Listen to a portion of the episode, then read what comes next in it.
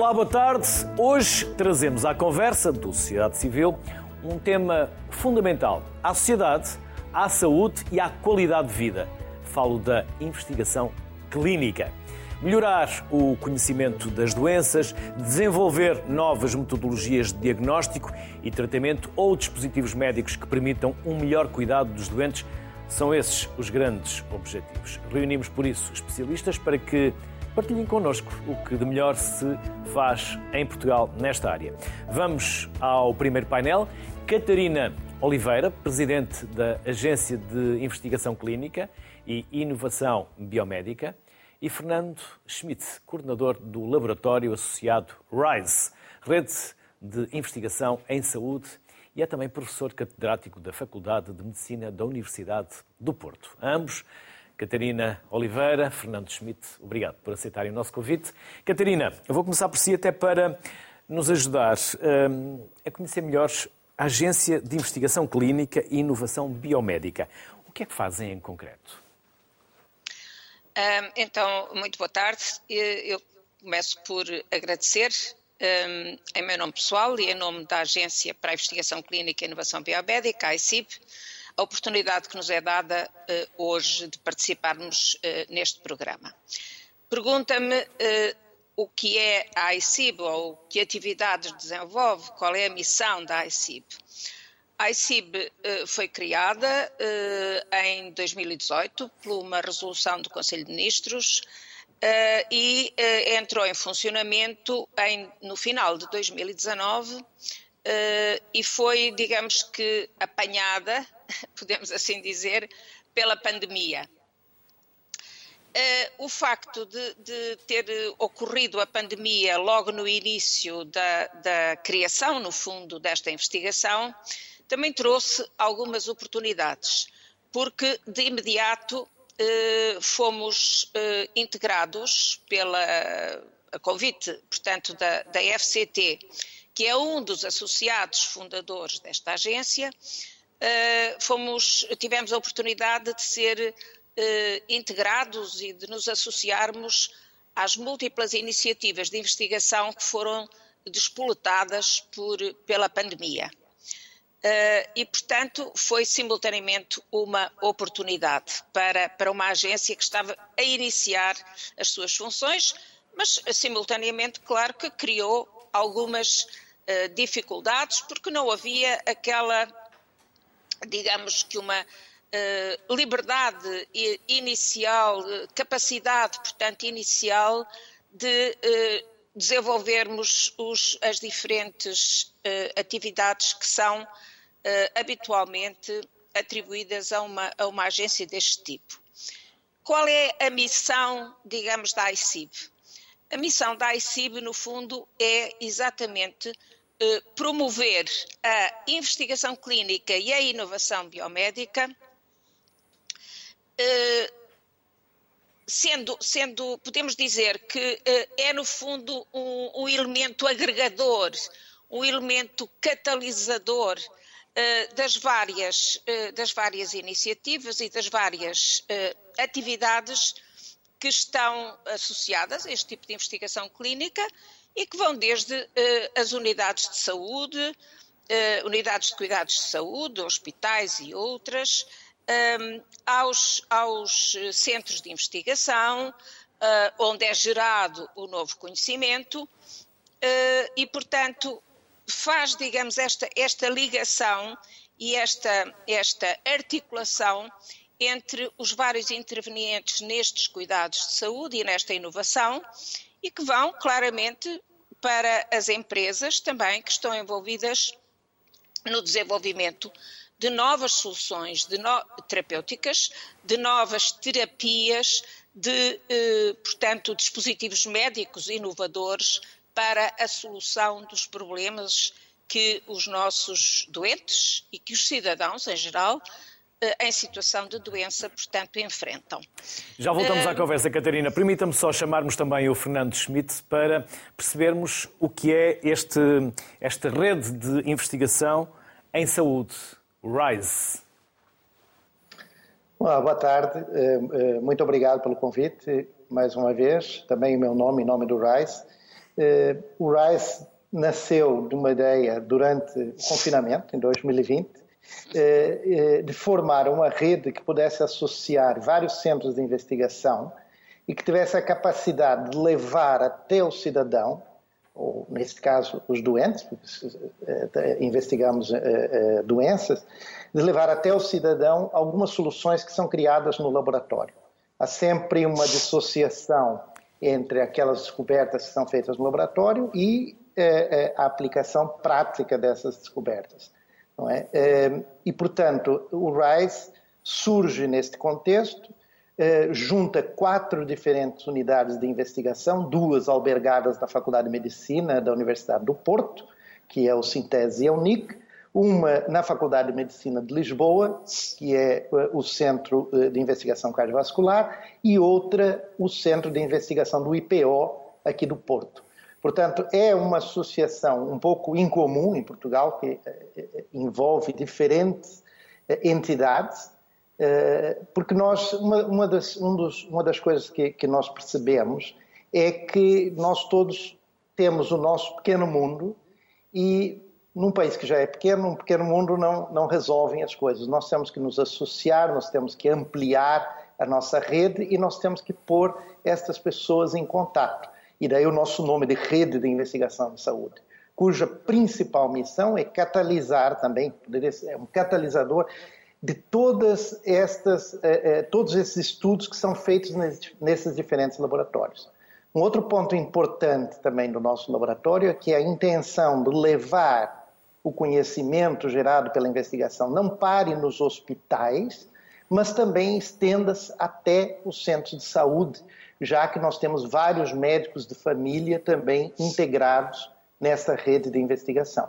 E a investigação clínica, fico muito contente de ser um dos assuntos desse programa, porque a investigação clínica hoje em dia é fundamental para o avanço da medicina. Quer dizer, nós, nós estávamos muito voltados à investigação básica eh, no nosso país e agora cada vez mais começa a valorizar-se a investigação clínica.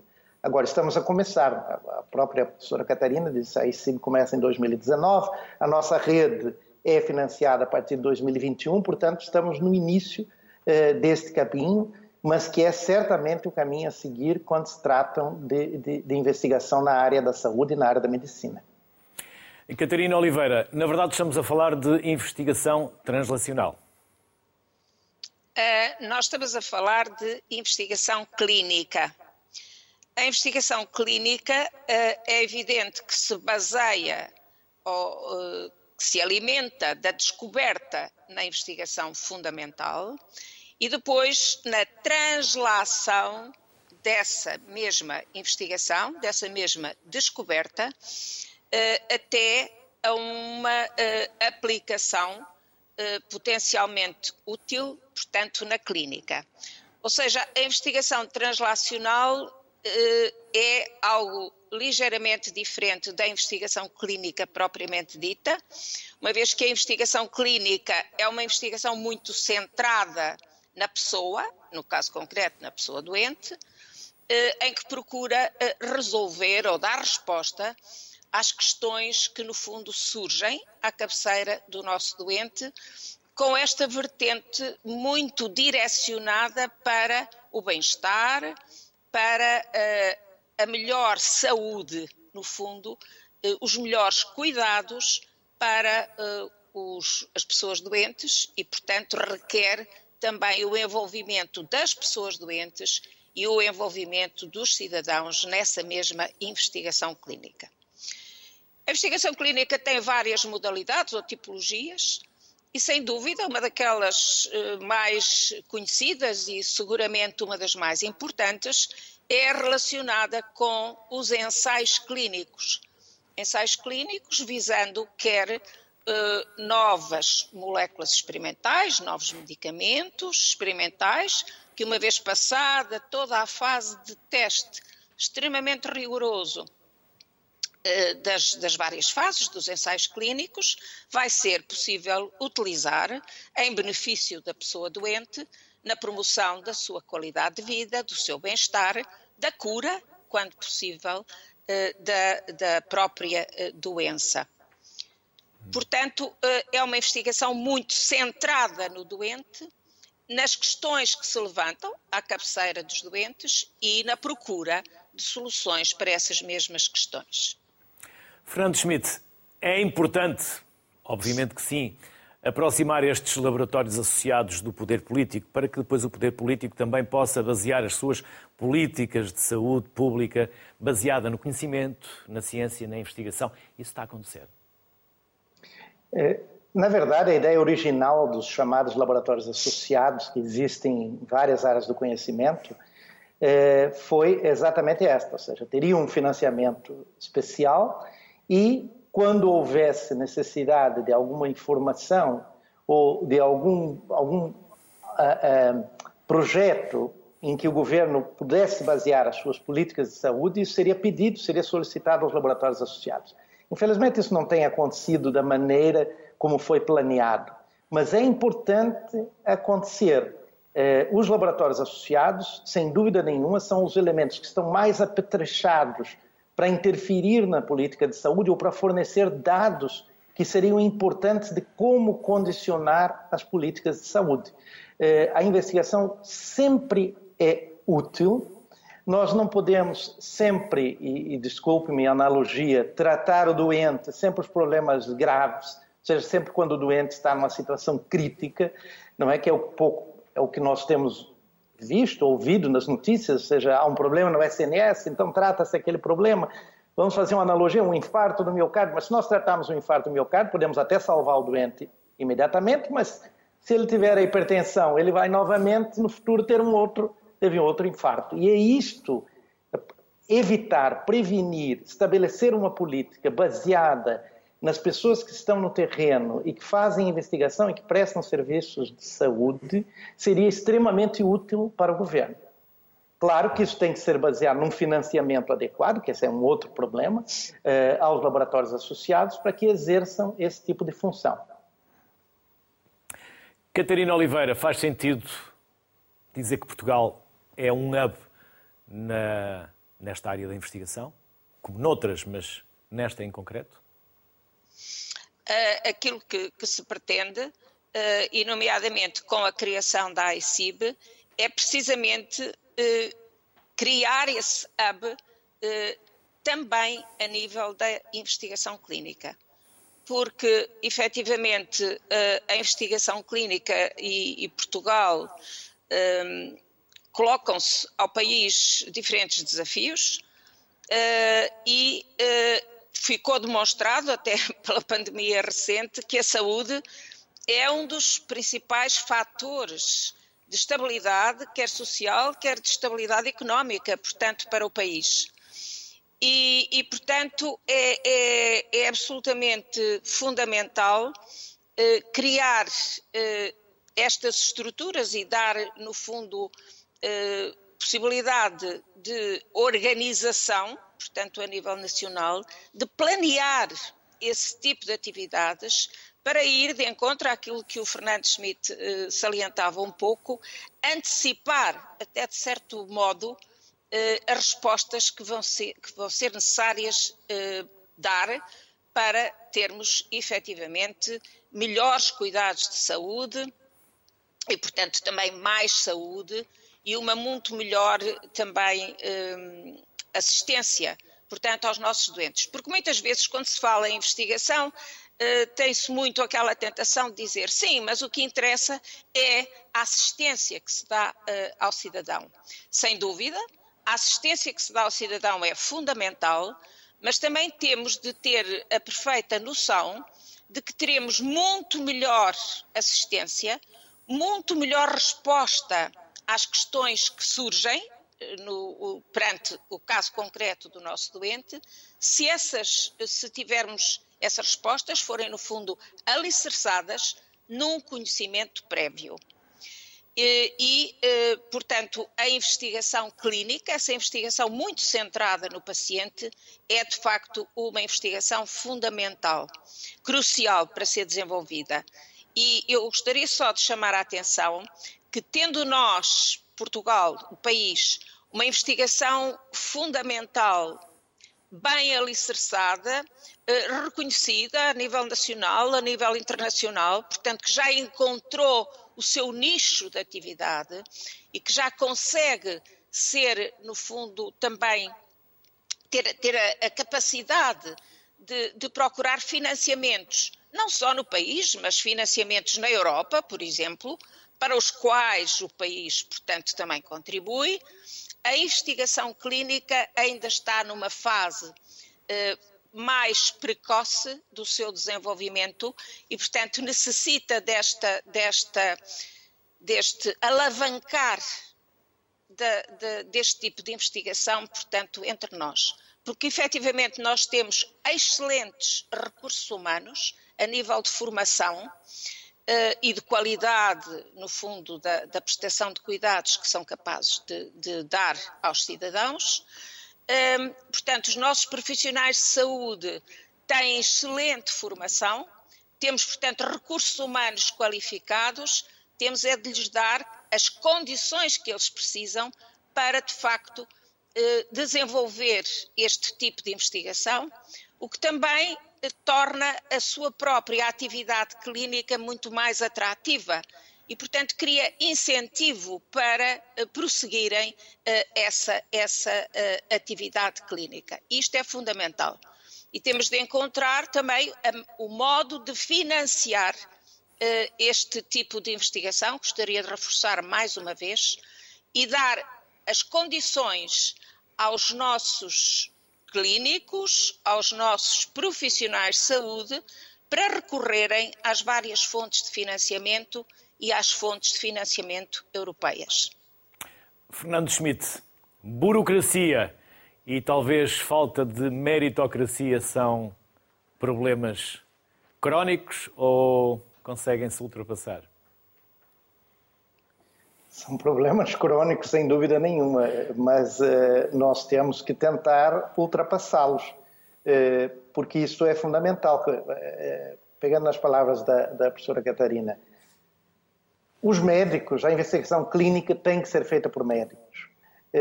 e os médicos precisam de organização, precisam de investimento e com isso vão ter tempo para fazê-las. Não é? porque não há, não se faz investigação clínica sem, sem um tempo dedicado a essa investigação. Ou seja, eh, se se, se, se coloca um médico a fazer um número de consultas em que ele passe o dia todo a fazer consultas e não tenha nunca um tempo de investigação, eh, isto não é possível. Mas eu gostaria de reforçar um ponto, quer dizer, nós temos uma, uma um nível eh, eh, científico e um nível de treino profissional muito alto em Portugal. Eh, eh, de uma forma geral, eh, os médicos têm, são muito bem treinados, os médicos têm bastante conhecimento, agora precisam de investimento na área da investigação, precisam de tempo para fazer investigação e a investigação clínica, sem dúvida nenhuma, a longo e médio prazo, vai nos trazer uma medicina ainda melhor, ou seja, a própria sociedade tem, tem que conscientizar-se, tem que assimilar o facto de que investir nesta área vai trazer melhor, melhores cuidados de saúde no futuro. Porque isto, no mundo todo eh, eh, e nos países em que se faz investigação clínica eh, de uma maneira há, muitos anos e, e, e, e com um financiamento adequado, o nível da medicina é cada vez melhor, se gera mais conhecimento e esse conhecimento volta a favor do cidadão. Portanto, é importante ter essa consciência de sociedade de que o investimento na investigação é um investimento tão importante quanto ao investimento de melhorar os cuidados de saúde eh, básico, porque no fim eles vão trazer isto e vão trazer isso de forma sustentada ao longo do tempo. Fernando Schmidt, Catarina Oliveira, Obrigado pela participação e pelos contributos. Bem-ajam. Muito obrigado. Muito obrigado. Até Muito à obrigado. próxima. Bernardo Paris é monitor de estudos clínicos na Nova CRU e fez a tese de mestrado sobre a evolução da investigação clínica na Europa. Já vamos à tese de mestrado, até porque o Bernardo também se propõe que a nossa conversa comece por saber o que é um monitor de estudos clínicos. Bernardo, vamos a isso. Uh, olá, boa tarde. Uh, antes de mais, obrigado pelo convite e pelo, e pelo desafio. Uh, acho que essa pergunta é muito, muito importante porque é capaz de ser uma área que não é, não, não é muito conhecida pelo público em geral. como já foi sendo dito, a investigação clínica, no fundo, consiste em qualquer investigação que envolva humanos, direta ou indiretamente. E, portanto, neste contexto, a proteção dos participantes é muito relevante. Uh, o monitor, no fundo, é um profissional que pretende garantir três coisas. Uh, em primeiro lugar, a segurança, os direitos e o bem-estar dos participantes. Em segundo lugar, garantir que, que, que os dados que, que, são recolhidos e que são reportados estão corretos. em terceiro lugar, garantir que o estudo está a ser realizado de acordo com todas as normas legais. Portanto, podemos dizer que, no fundo, o monitor é, um, é uma espécie de um auditor especializado em estudos clínicos um, que funciona como elo de ligação entre o hospital, uh, entre as autoridades um, e entre o próprio promotor do estudo. O promotor, no fundo, é, é, é, a entidade que é responsável por esse estudo e que geralmente uh, o financia. Uhum. E agora vamos então à sua tese de mestrado. Qual foi a pergunta de partida, já agora, Bernardo? Ou perguntas de partida? É que se propunha? Bem, um, eu, eu, durante a licenciatura e o mestrado tive, com, tive contacto com, com, com esta temática da investigação clínica. Um, já na altura achei muito interessante. Um, e, esse contacto académico e, e, o próprio contacto profissional que, que, posterior, que posteriormente acabei por ter confirmaram-me que, que, gostaria de aprofundar esse tema uh, e escrever uma tese uh, sobre ele. o objetivo principal da tese era um, analisar a evolução histórica, ética, regulamentar e legislativa da investigação clínica na Europa e principalmente em Portugal, em primeiro lugar. Um, no entanto, como, como, como, já foi sendo dito, a investigação clínica uh, engloba diversos tipos de estudos clínicos, um dos quais é o ensaio clínico. Uh, eu optei por me focar nessa temática e, dentro dessa temática, um, considerei que seria relevante a discutir o panorama nacional de realização de estudos clínicos uh, em Portugal e de que forma podemos potenciar a competitividade deste setor em Portugal. E como tem evoluído a investigação clínica na Europa para depois voltarmos a Portugal, Bernardo? Ok. Um, bem, eu se calhar dividiria um, essa questão em, em, em quatro partes portanto, numa perspectiva histórica, numa perspectiva regulamentar, uh, numa perspectiva ética uh, e numa perspectiva um, legislativa. Começando pela, pela, evolução histórica, convém dizer que sempre houve necessidade de recolher evidência quanto à eficácia de tratamentos e medicamentos através de investigação clínica. Claro que isto era feito de acordo com as ferramentas disponíveis em cada época os, os, os, métodos de realização de estudos clínicos foram evoluindo progressivamente ao longo do tempo, eh, sobretudo a partir do século XVIII. Claro que realizar um estudo atualmente é completamente diferente eh, de estudos realizados há uns séculos atrás. Eh, relativamente à evolução regulamentar, bem, convém dizer que a exigência regulamentar tem vindo a aumentar ao longo do tempo. Se calhar destacaria três, três acontecimentos muito importantes já no século XX. Uh, ah, em primeiro lugar, a criação do Sistema Regulamentar Europeu de Medicamentos, isto ocorreu na década de 60, uh, ah, e depois na década de 90 destacaria a criação uh, do ICH. O ICH, no fundo, é um fórum internacional de discussão, de harmonização de procedimentos e requisitos regulamentares também destacaria a criação da Agência Europeia do Medicamento, também na, na década de 90. Uh, ah, relativamente à questão ética, uh, como falámos ainda agora, uh, as metodologias de investigação foram evoluindo progressivamente, sobretudo a partir do século XVIII, mas a investigação clínica apenas se tornou prática corrente a partir do século XX. E neste século houve uma grande evolução a nível do contexto ético. Foram redigidos diversos códigos orientadores, surgiram diversos princípios éticos uh, e é muito interessante verificar que estes princípios éticos atualmente deixaram de ser apenas uma orientação, atualmente são mesmo um requisito legal. Portanto, todos os estudos realizados atualmente têm de respeitar estes princípios éticos. Uh, se calhar destacaria dois códigos a nível, a nível ético: a Declaração de Helsínquia e as próprias guidelines de boas práticas clínicas. Um, estas guidelines, no fundo, são, são um padrão ético e de qualidade internacional uh, relativamente à realização de, de, estudos clínicos. Bernardo, quais são, quais são as capacidades de Portugal? Não sei se ainda tinha mais algo a acrescentar, peço desculpa se interrompi. E apenas fazer um comentário muito rápido relativamente à, à, à evolução da legislação a nível da investigação clínica. Apenas dizer que, que, é muito complexo, o quadro legislativo tem evoluído muito, que em Portugal aplicamos tanto a legislação portuguesa como a europeia, e que a nível europeu destacar muito rapidamente o novo regulamento de ensaios clínicos. Este regulamento foi publicado em 2014, entrou em aplicação no, no, no início do ano passado.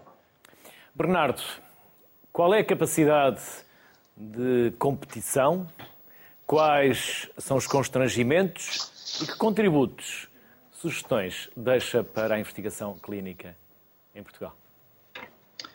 Uh, bem, uh, em primeiro lugar, uh, dizer que os ensaios clínicos e a investigação clínica têm um grande impacto a nível social e também económico.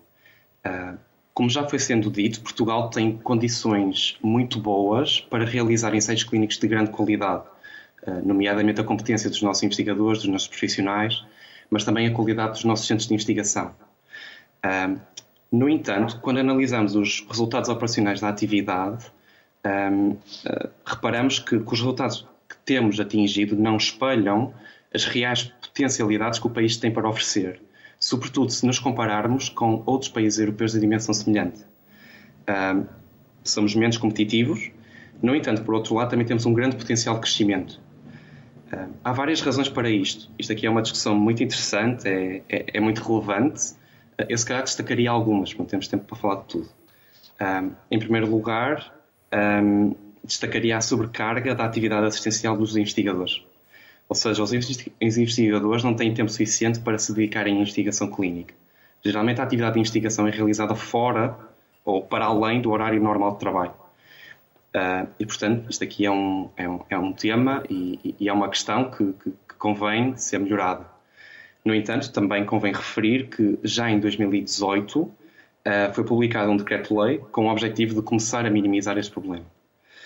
Um, outra questão que se calhar poderíamos também abordar seria uh, a necessidade de continuar a reforçar o apoio de coordenação nos centros de investigação. Um, de uma forma muito rápida, um coordenador é um, um profissional especializado em investigação clínica uh, que está presente nos próprios hospitais e que faz parte das equipas de investigação e que é muito importante a nível da implementação e condução do estudo clínico no hospital. Aliás, eu diria mesmo que a existência do coordenador é fundamental para o sucesso do próprio ensaio. Uh, e, portanto, uh, neste momento em Portugal temos um, alguma falta de coordenadores nos nossos hospitais. No entanto, também convém dizer que tem havido iniciativas para aumentar o número destes profissionais uh, nos centros. Posso dar um exemplo, por exemplo, a Nova Cru, a unidade onde eu funciono, tem uma equipa, tem equipas de coordenação especializadas em hospitais que ajudam a promover a investigação nesses hospitais e que têm tido bons resultados. Bernardo Paris, obrigado, parabéns pela sua investigação, pelo mestrado e pelos contributos. Um enorme obrigado por ter partilhado connosco. Bem-aja. Até uma próxima. Muito obrigado. Uma boa tarde.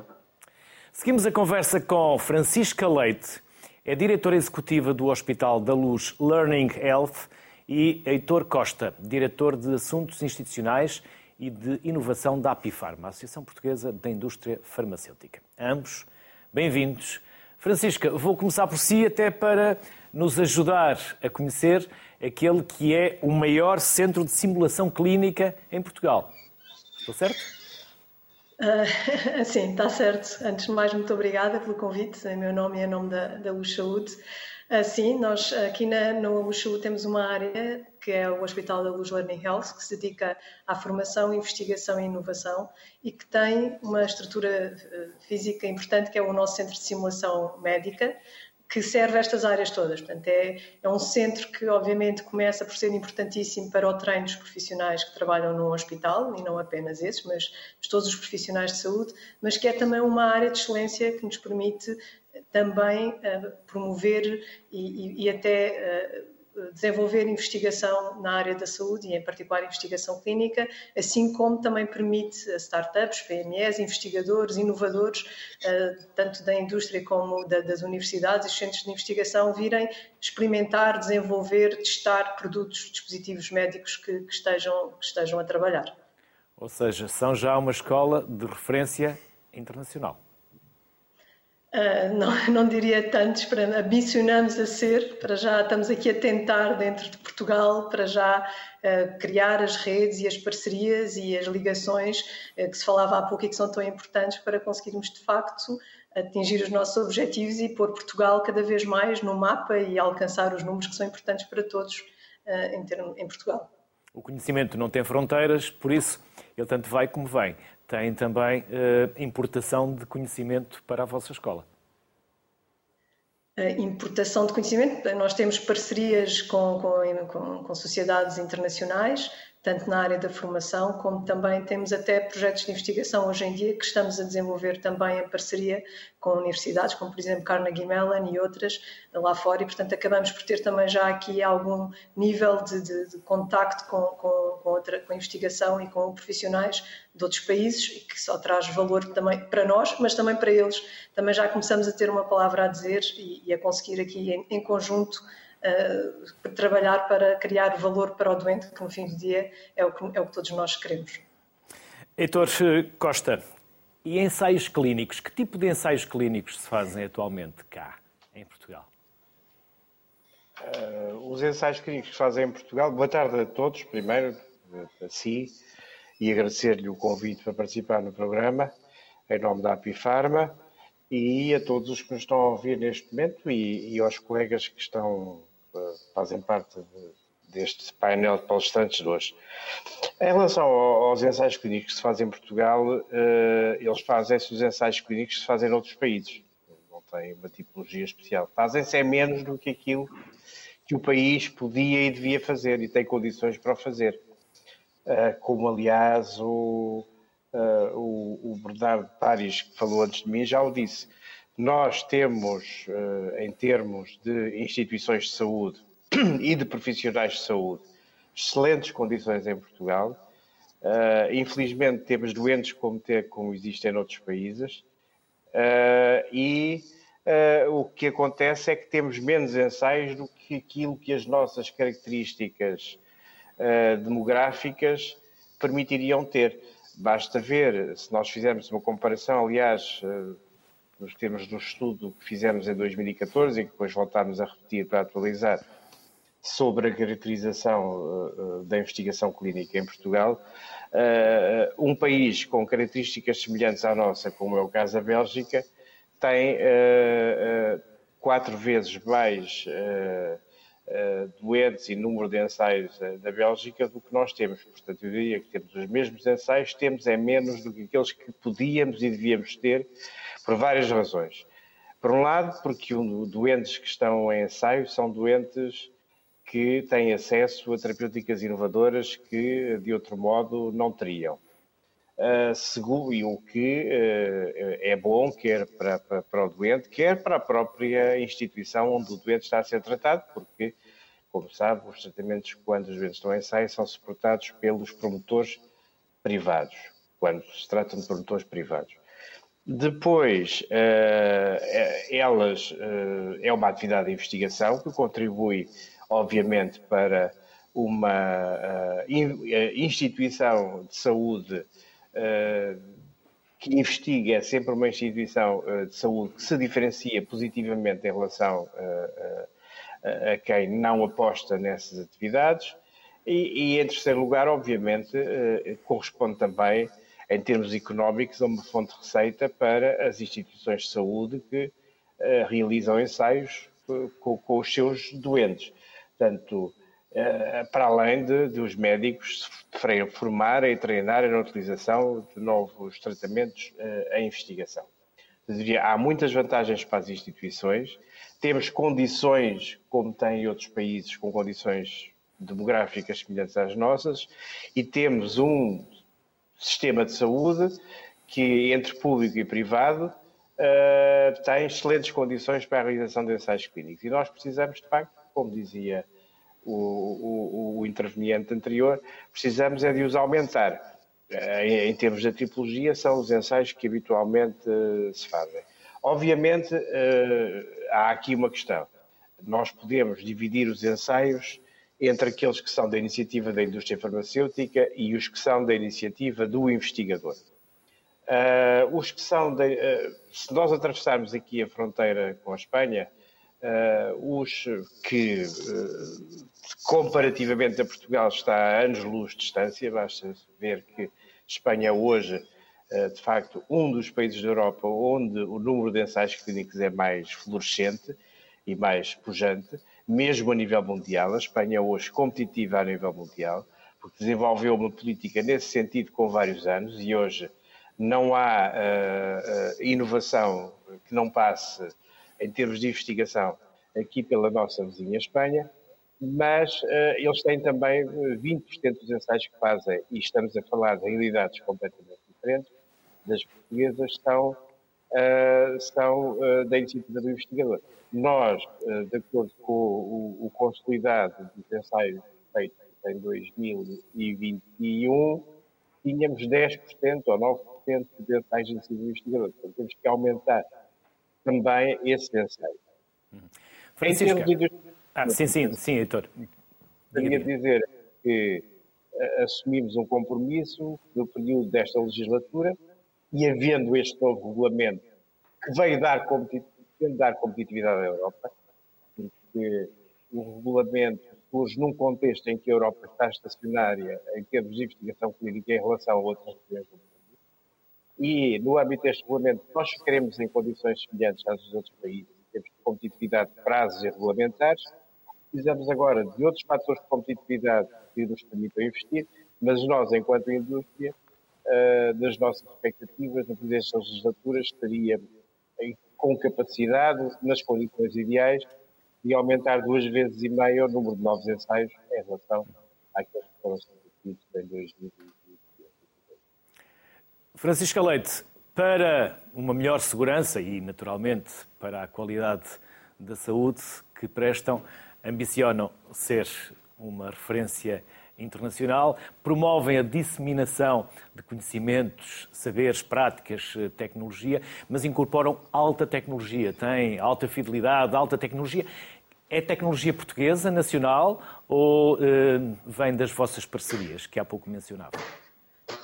Um, portanto, essa tecnologia que se refere tem muita, é muita tecnologia que nós usamos dentro do centro de simulação e, portanto, é, é muito, é, são, tecnologia que nos permite fazer simulação clínica uh, para formação, para investigação, uh, o mais realista possível, portanto, aí é alta fidelidade um, e, a tecnologia é maioritariamente internacional, sendo que temos também algumas parcerias nacionais de investigação e inovação em que com inteligência artificial, com realidade aumentada, procuramos também fazer, tornar esta tecnologia ainda mais poderosa e, e permitir fazer uh, mais do que aquilo que faríamos com, só com aquilo que compramos.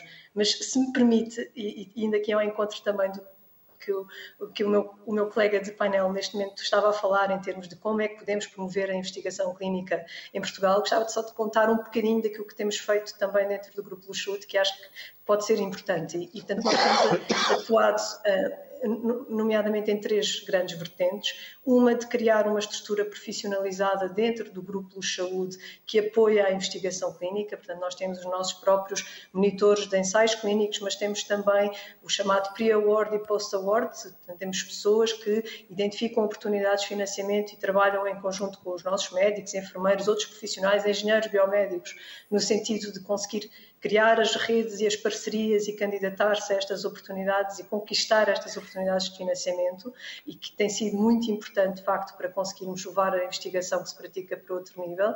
Eh, como temos também um seed funding, que nós atribuímos a grupos de investigação clínica dentro do nosso hospital, dos nossos hospitais, portanto, nós temos grupos de investigação bem organizados, estão a trabalhar uh, também em parceria com, com, outras entidades, até de investigação básica, e a Saúde atribui um financiamento para que eles o consigam fazer da melhor forma. E temos outra coisa que também é muito importante, que é criar, organizar os nossos dados uh, e, e não, de forma a que não apenas consigamos rapidamente identificar quantos doentes, por exemplo, conseguiríamos colocar num determinado ensaio clínico, e isso significa que podemos ter mais doentes a beneficiar de um novo medicamento que, que pode ser um enorme um contributo para, para a melhoria da, da, da sua qualidade de vida, como também abrir bases de dados, obviamente anonimizadas, para investigação, eh, porque sabemos também que a investigação está cada vez mais a ser baseada em dados, com, com ferramentas de, de ciência de dados, inteligência artificial,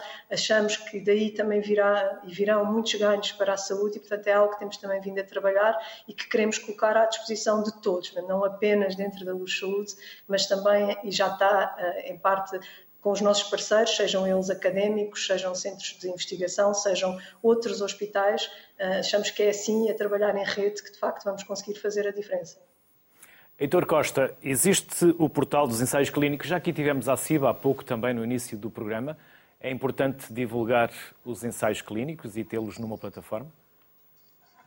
Uh, o, o, portal dos ensaios clínicos é uma, é, foi uma iniciativa da, da Apifarma que implementámos com a colaboração da, da, da e que de facto é uma montra daquilo que são as capacidades do nosso país em termos de infraestrutura, infraestrutura uh, logística e humana e até uh, demográfica, porque ele contém indicadores sobre as principais patologias uh, e a epidemiologia das principais doenças no nosso país, por regiões, o que permite ter uma ideia eh, eventualmente de doentes que podem ser recrutados.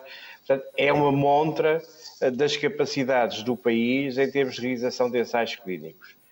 O que é que, eh, qual é a perspectiva que temos em conjunto com, com a ECIB, porque embora de facto a iniciativa fosse nossa e é um, é um, é um portal que foi aprovado pelo Programa Comunitário de Apoio, mas como sabe a ECIB é uma empresa público-privada da qual a Apifarma também integra. E uh, a nossa perspectiva é depois até transferir esse site para, para a propriedade da ICIB, porque fará todo o sentido. E julgo que o uh, portal da ICIB, uh, eh, o Portugal Clinical ou .com, será o local ideal para fazermos uma coisa que este país precisa. Porque nós não temos que aumentar só em número de ensaios clínicos, nós temos que aumentar também o número de doentes que conseguimos captar para, na realização de cada um dos ensaios clínicos, porque um dos problemas de Portugal é também o sub-recrutamento. E nós, por vezes, comprometemos com 10 doentes para determinado centro de ensaio e só conseguimos recrutar 5. Uh, é transformar uh, esse portal uh, numa evolução que terá que e numa parceria com o Infarmed, que também é fundador da ICIB, aliás, esta parceria público-privada é o Wells Cluster, o Infarmed, nós e a FCT. Ficamos. Infarmed, fazer daquilo o one shop stop, ou seja, os ensaios entram todos por ali, e uh, depois distribui-se uh, a inclusão de doentes a partir dessa porta única de entrada. Não sei se me estou a conseguir fazer esclarecer, uh, entender, mas na verdade, em vez de, se não houver 10 doentes aqui, pode ser que haja 5 doentes aqui e 5 doentes acolá. Aliás, neste momento já há centros de ensaios que incluem doentes de outros hospitais e os médicos fazem isso depois eh, entre si, entre eh, porque a camaradagem entre com os colegas. Mas eh, aqui nós temos de facto que trabalhar numa, numa, numa digamos, rede de referenciação de centros para centros, de forma a conseguirmos captar os doentes e o nível de inclusão de doentes que Portugal pode ter e precisa, porque nós não precisamos só de aumentar o número, precisamos também de aumentar o número de doentes que conseguimos incluir em cada um dos ensaios. Heitor Costa, Francisca Leite, muito obrigado mais uma vez por aceitarem o nosso convite e pelos contributos que nos deixaram. Bem-ajam e um muito obrigado. bom ano, com muita investigação. Igualmente. Obrigado. Igualmente, obrigado. Vamos juntar à conversa a Maria do Céu Patrão Neves, que é professora catedrática de Ética e é também presidente do Conselho Nacional de Ética para as Ciências da Vida. Maria do Céu Patrão Neves, bem-vinda. Não há boa ciência sem boa ética. Muito obrigada. Uh, uma saudação a todos aqueles que nos ouvem e o agradecimento por aqui uh, poder estar presente, precisamente porque quando nós falamos de investigação científica, quando nós falamos especificamente de investigação biomédica e em particular até de ensaios clínicos, e até agora uh, temos estado a chamar a atenção para a importância dos ensaios clínicos para uma melhor qualidade da assistência clínica também a, aos portugueses, é evidente que não podemos deixar de falar também sobre os requisitos éticos associados à investigação. E uh, há que reconhecer que o domínio da investigação biomédica, e muito em particular o, dos ensaios clínicos, eu diria que é a atividade mais regulamentada em todo o mundo. Regulamentada do ponto de vista ético-jurídico. Há razões históricas uh, para o efeito, hum, certamente não será de interesse no atual contexto. O que é uh, particularmente importante neste momento é perceber-se que esta atividade, sendo efetivamente uh, bastante regulamentada, a nível não apenas português, mas europeu, porque Portugal aqui tem exatamente o, regulamento que está em vigor desde o ano passado, o regulamento sobre ensaios clínicos, que é, é importante que se diga, foi apresentado em 2012, por isso há muito tempo. Ora, este regulamento aí, é muito neste momento em revisão, sobre... não é? Não, o, regulamento, uh, o regulamento sobre ensaios clínicos foi apresentado pela Comissão uh, Europeia uh, há quase 10 anos. Aliás, nessa altura eu era deputada europeia e por isso tive a satisfação, porque realmente é uma matéria que me interessa muito, tive a satisfação de o trabalhar a nível do Parlamento para se estabelecer o consenso com, com a Comissão Europeia e com o Conselho Europeu e este documento ficou aprovado em 2014. Depois, todo o processo para, para o operacionalizar foi realmente muito longo e eh, ele passou a entrar, ele passou a estar operacional em Portugal, se não me engano, no dia 1 de fevereiro de 2022, eh, sendo que estamos neste momento a viver uma fase de transição. Eh, os novos ensaios já entram neste regulamento, mas temos muitos outros ensaios que uh, ainda foram aprovados uh, com base nas diretivas anteriores. Por isso, o, o, fundamental aqui perceber que uh, a boa investigação científica, a boa ciência carece efetivamente de uma boa ética e a vários níveis. Em primeiro lugar, e se calhar o aspecto que mais interessa uh, a quem nos acompanha, a proteção das pessoas que estão envolvidas próprio, nos próprios ensaios. Pessoas e animais.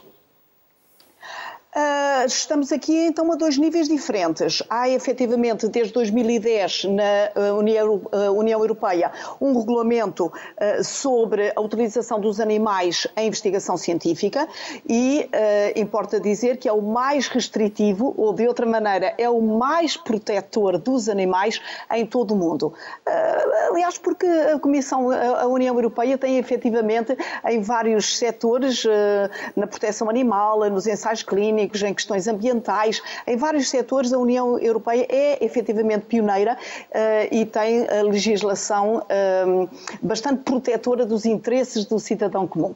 Um, agora, quando estamos a falar de investigação biomédica, temos o regulamento para a proteção animal, sendo que fundamental, só muito rapidamente, não se devem utilizar um maior número de animais do que aqueles estritamente uh, necessários, uh, deve-se promover promover sempre uh, meios alternativos uh, para evitar a utilização dos animais, que aliás tem vindo efetivamente a decrescer.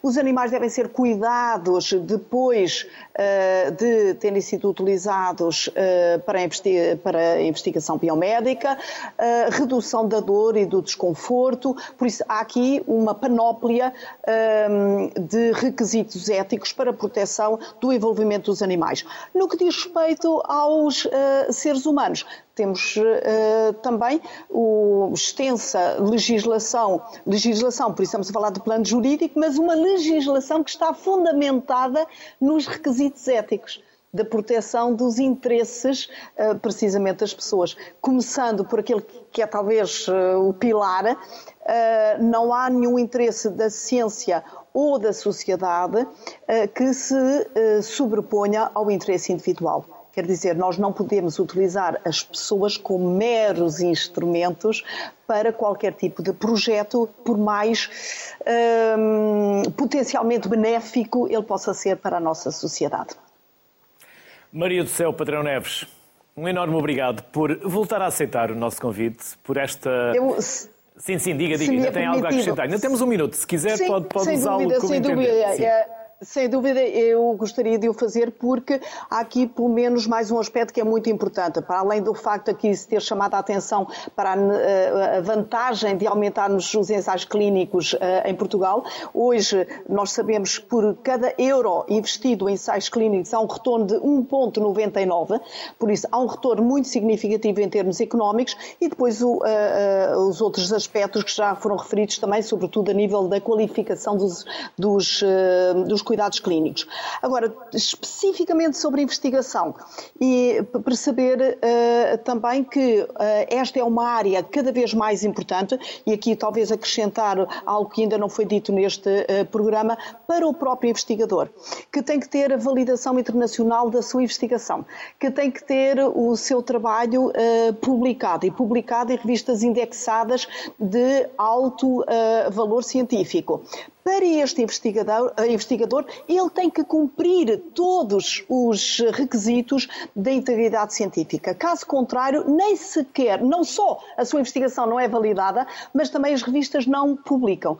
Ora, nós hoje temos um grande uh, investimento em requisitos de, de, integridade científica, nós temos um regulamento uh, uh, europeu desde 2010 que aliás já foi reconhecido como tal na segunda revisão de 2017 e neste momento está sujeito a uma terceira revisão. Isto mostra bem a importância da integridade científica na investigação. Muito brevemente, uh, resumindo aquilo que são as principais orientações da integridade científica, teríamos, ao nível da investigação, a obrigatoriedade de verdade, rigor e objetividade uh, isto para garantir a independência uh, da própria investigação, também imparcialidade e isenção para a validação desta mesma investigação, depois, ao nível das equipas, o trabalho em cooperação e honestidade dentro do trabalho cooperativo e de colaboração, e ao nível da sociedade, transparência, justiça, compromisso e, sobretudo, responsabilidade social. E isto como alguns dos pilares fundamentais da integridade científica para todo tipo de investigação, quer uh, biomédica, quer nas ciências sociais e humanas, a integridade do investigador é garantia da qualidade da investigação e do avanço do conhecimento científico e da inovação tecnológica. Maria do Céu Patrão Neves, obrigado por generosamente voltar a partilhar connosco conhecimentos e saberes. Bem-haja, já ultrapassámos um pouco o nosso tempo, mas faz todo sentido e um enorme obrigado mais uma vez. Como vimos, a investigação clínica é indispensável para o desenvolvimento da qualidade da saúde. E por falar em saúde, saúde para todos. Boa tarde. Até amanhã.